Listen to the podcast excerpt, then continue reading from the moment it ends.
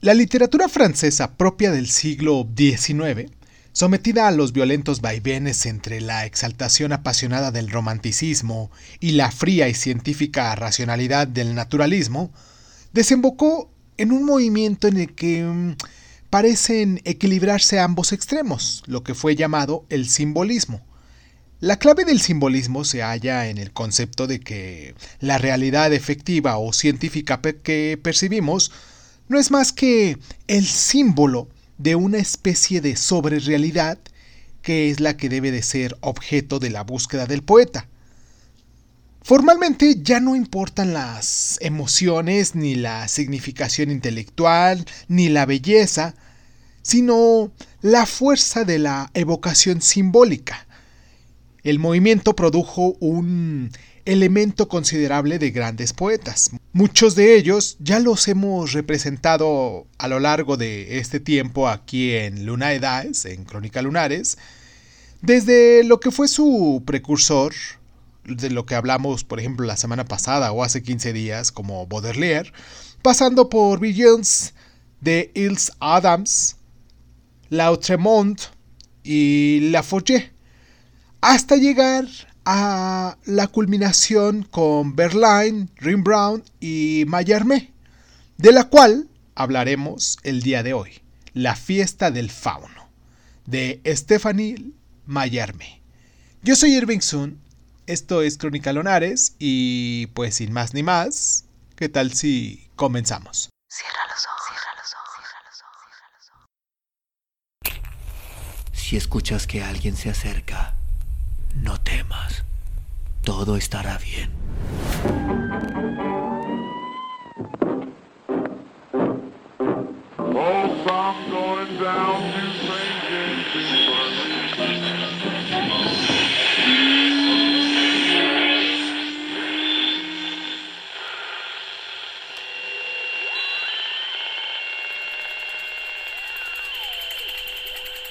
Estás escuchando, escuchando Crónica, Crónica, Crónica el lugar, el lugar donde, donde, donde entra por tus oídos.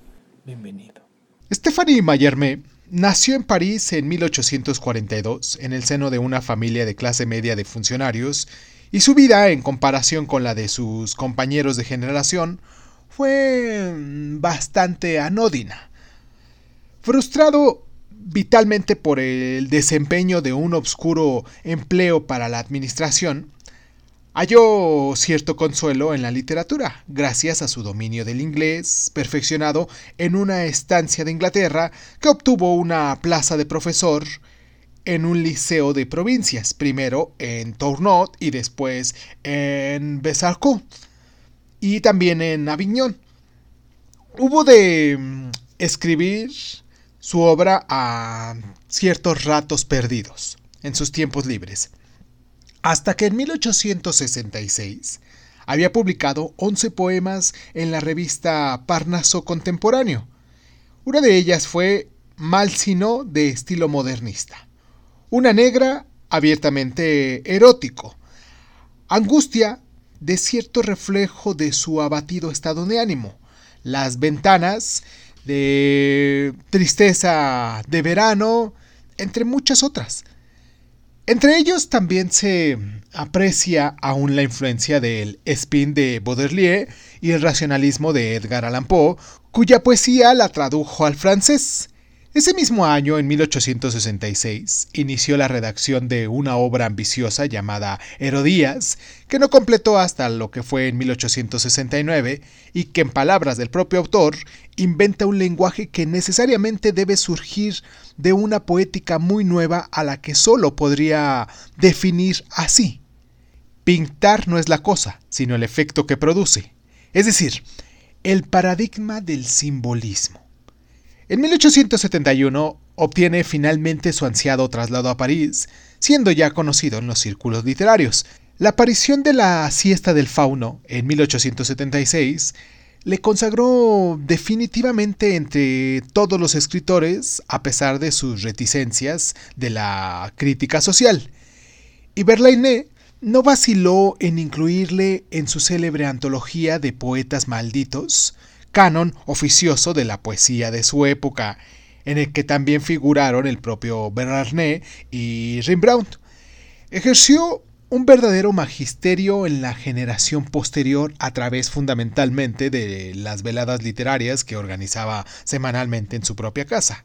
Ya en 1857 publicó Una tirada de dados jamás abolirá el azar, el libro de poesía revolucionario Obra atrevida y hermética en la que la escritura se expresa no solo por su significado, sino también por su apariencia formal, la disposición del texto y los espacios en blanco, los juegos tipográficos y los cuerpos y los tipos de las letras, etc., que ejerció una importantísima influencia en la poesía posterior.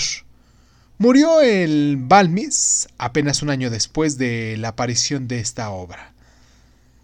Vamos a hacer nuestra primera pausa aquí en el programa para recordarles a ustedes nuestras plataformas para que se pongan en contacto con nosotros, para que nos dejen sus mensajes, para que nos recomienden también sus, sus autores favoritos, de los cuales les gustaría que habláramos el día de hoy.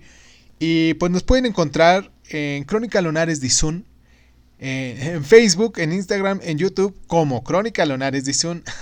y este, nos pueden descargar en ebooks, en Anchor, en Breaker Audio, en Google Podcast, en Apple Podcast, en Overcross, en Radio Republic, en Spotify, en Sune, en YouTube, en SoundCloud, en Patreon, en Speaker y en iHeartRadio, perdón. Y pues nada, vamos a, tomar un vasito con agua, vamos a traer algo para, para aligerarnos el día. Si ustedes están tomando alguna cosa junto con nosotros aquí que, nos están escuchando, pues mucha, mucha salud, mucho amor, mucha compañía el resto del año. Y si no, pues les recomiendo que vayamos rápidamente a traer algo, ya sea un vinito, ya sea un cafecito, ya sea una copa de, de algún licor, lo que ustedes quieran. Vale, vamos a, a nuestra pausa y regresamos ya de lleno para meternos con esta lectura. Vamos y regresamos.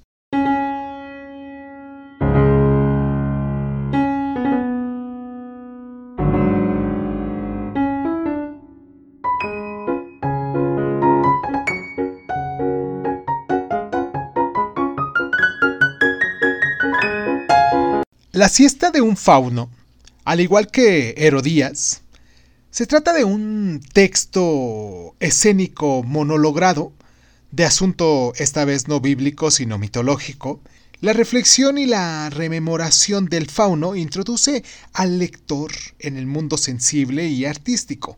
El fauno recrea con la música de su flauta los encuentros amorosos con las ninfas entre la vigilia y lo que es el sueño.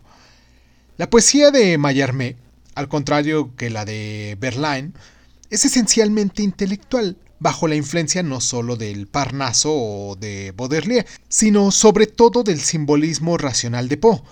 La desarticulación calculada y sistemática del lenguaje común es el vehículo para alcanzar la belleza con mayúsculas.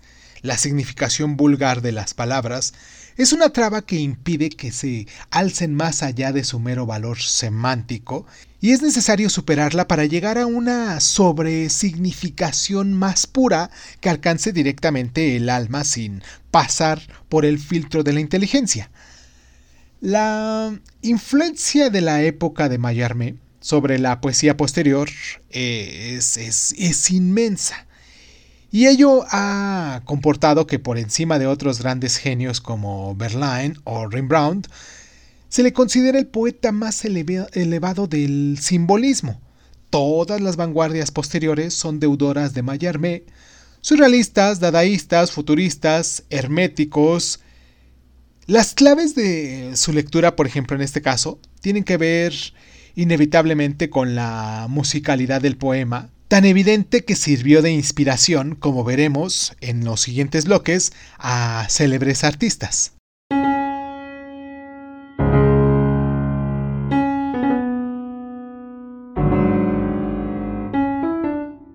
En la escena teatral francesa, la danza tuvo una especial relevancia durante lo que fue el siglo XIX, y esta a su vez mantuvo una íntima conjunción con la poesía y el resto de todas las artes. El ballet es fundamental en las obras de escultores como Rodin, pintores como Degas y escritores como Valéry, autor del diálogo de Alma y Danza, y a principios del siglo XX triunfó en París el empresario ruso Digunliev, en cuyos ballets rusos brilló en todo su esplendor el legendario Nijinsky y que contó con la colaboración como figurinistas de pintores de la talla de Braque y Picasso. Uno de sus espectáculos más celebrados fue La fiesta de un fauno, basado en la poesía de Mallarmé, con música compuesta por Claude Debussy en 1894.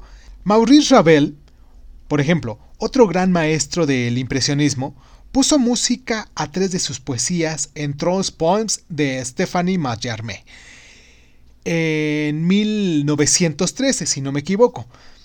Otros importantes compositores de la época hicieron lo propio, como lo fue Darius Milhaud con Chansons Vans Stephanie Mallarmé en 1917 y Pierre Boulez con Please Sound Splits compuesta entre lo que fue 1957 y 1962.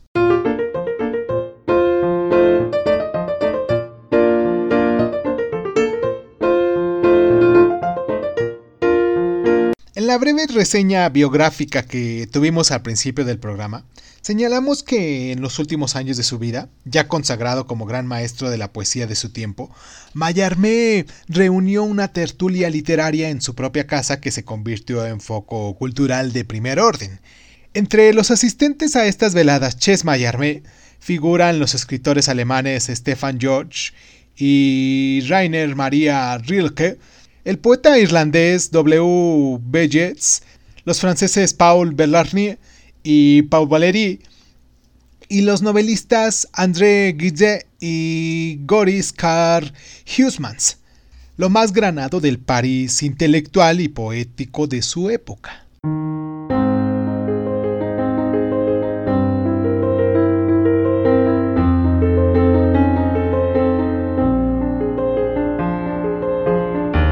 Ahora bien, si te ha gustado saber un poquito sobre esto del simbolismo, el decantismo fue un movimiento vital y literario que surgió a raíz de la derrota de Sedán y a la caída del Segundo Imperio y del cual también quizás te pudiese interesar.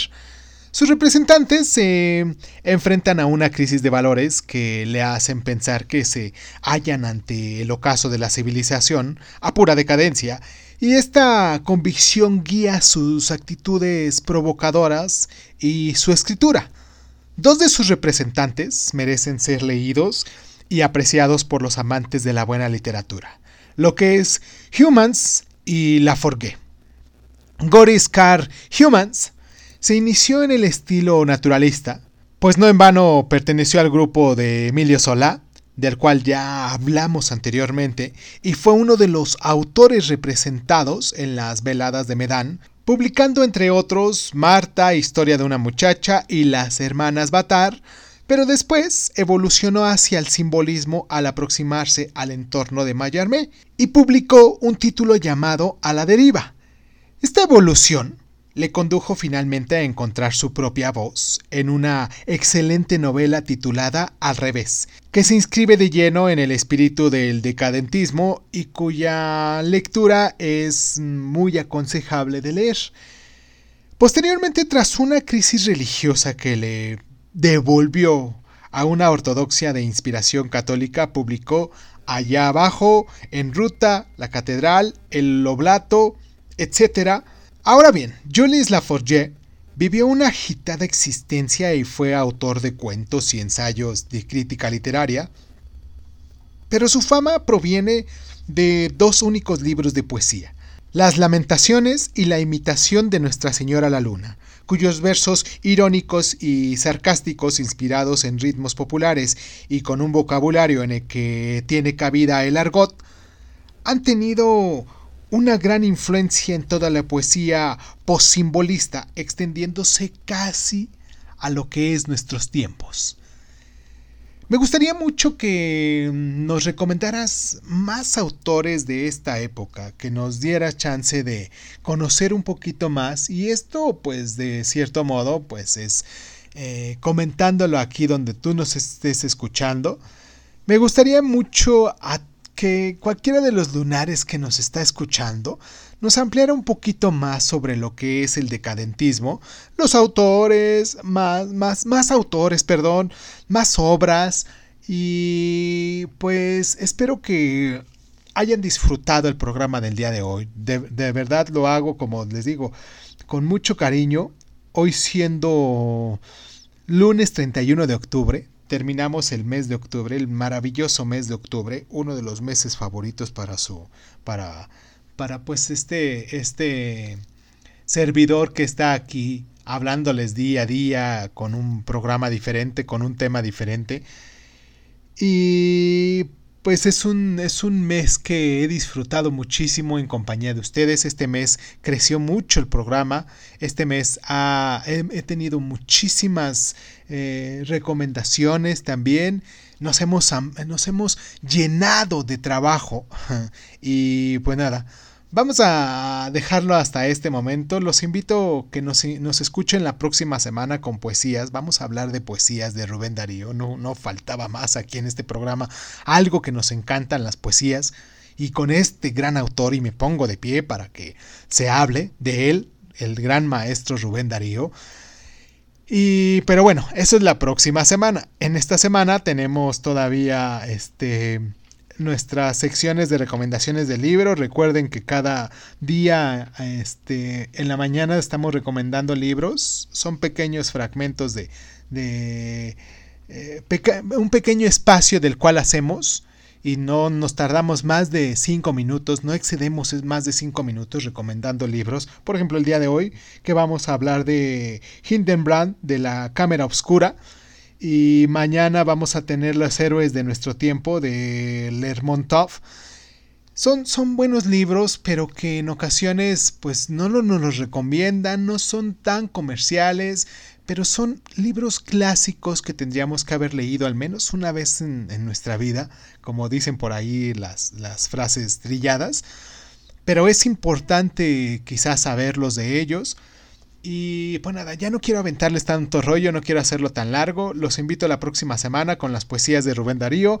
Eh, el día de hoy con Hildebrand para que nos escuchen. En, al terminar esto, al ratito vamos a tener nuestra sección número 67 de Pedro Páramo, que lo hemos estado dejando sin, sin comentar.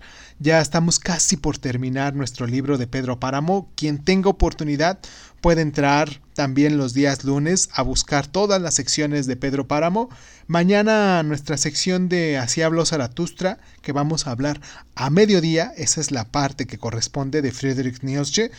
Y hay tantas cosas que hay, que, hay que hablar y tan poco tiempo que, que comentar. Pero bueno, les mando un abrazo muy caluroso. Yo soy Irving Sun, espero que se encuentren muy muy bien, hoy siendo día de, de, de muertos, 31 de octubre del año del Señor día de Halloween, hoy siendo 31. Mañana es Día de Muertos acá en México, una gran festividad. Quiero hacerles un programa especial, a lo mejor les, les hablo sobre algo, de alguna representación, algunas tradiciones de las cuales tenemos aquí en México, pero bueno, ya veremos mañana. Si aparece aquí, escúchenos con todo gusto. Y si no aparece, pues ya nos veremos este, para el día 2, porque quizás si no lo hago para el día 1, lo hago para el día 2 pero, pero aquí vamos a seguir. Esto es Crónica Lunares, vuelvo a repetir, yo soy Irving y pues muchísimas gracias, muchísimas gracias por estar.